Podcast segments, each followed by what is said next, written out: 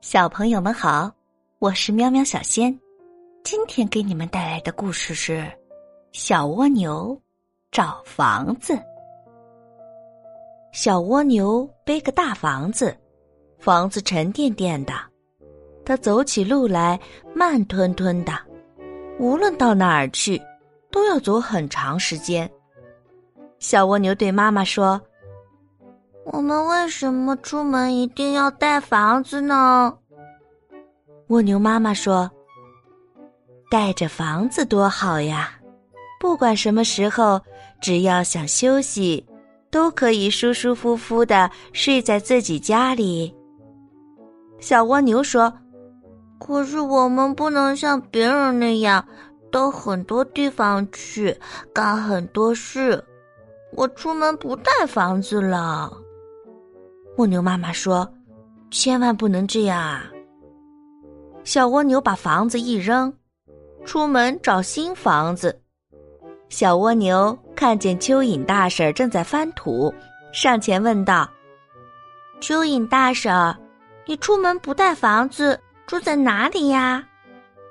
蚯蚓大婶说：“啊，我可以在土里钻来钻去，想到哪儿就到哪里。”想休息的时候啊，到了哪里哪里就是我家。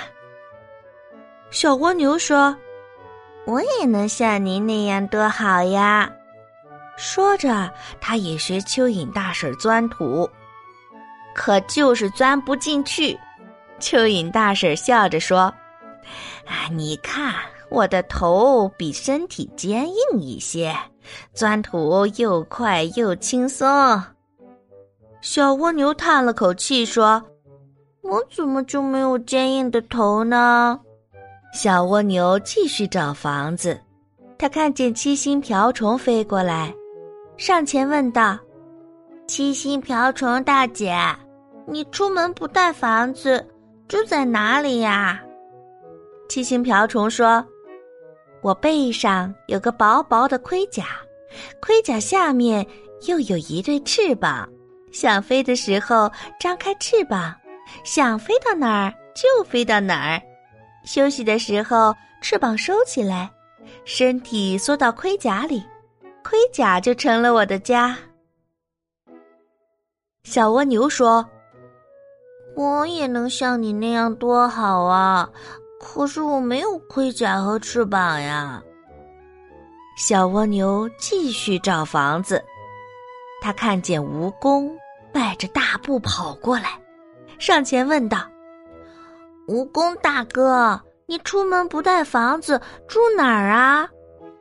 蜈蚣说：“啊，我身体下面长着很多脚，想到哪里去，每只脚都加一把劲儿，就能飞快的跑起来。休息的时候啊，脚都缩到身体下面，就变成了我的床。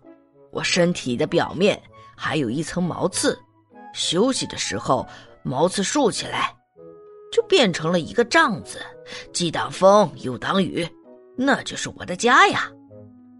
小蜗牛说：“我也能像你那样多好啊！可是我没有那么多脚，也没有那样的毛刺。”小蜗牛继续找房子。哗啦啦，下大雨啦！小蜗牛被雨淋得透湿，它又害怕又伤心。雨越下越大，地上形成了很多的小溪流。小蜗牛在小溪流里飘过来飘过去，它吓得哇哇大哭起来。好孩子，别哭，妈妈来了。小蜗牛的妈妈来了，还给它送来了房子。小蜗牛躺在自己的房子里，啊，真舒服啊！蜗牛妈妈说：“每个人都有自己特殊的本领，可不能扔了呀。”小蜗牛说：“我知道啦，我们的特殊本领就是可以背着房子走来走去啊。”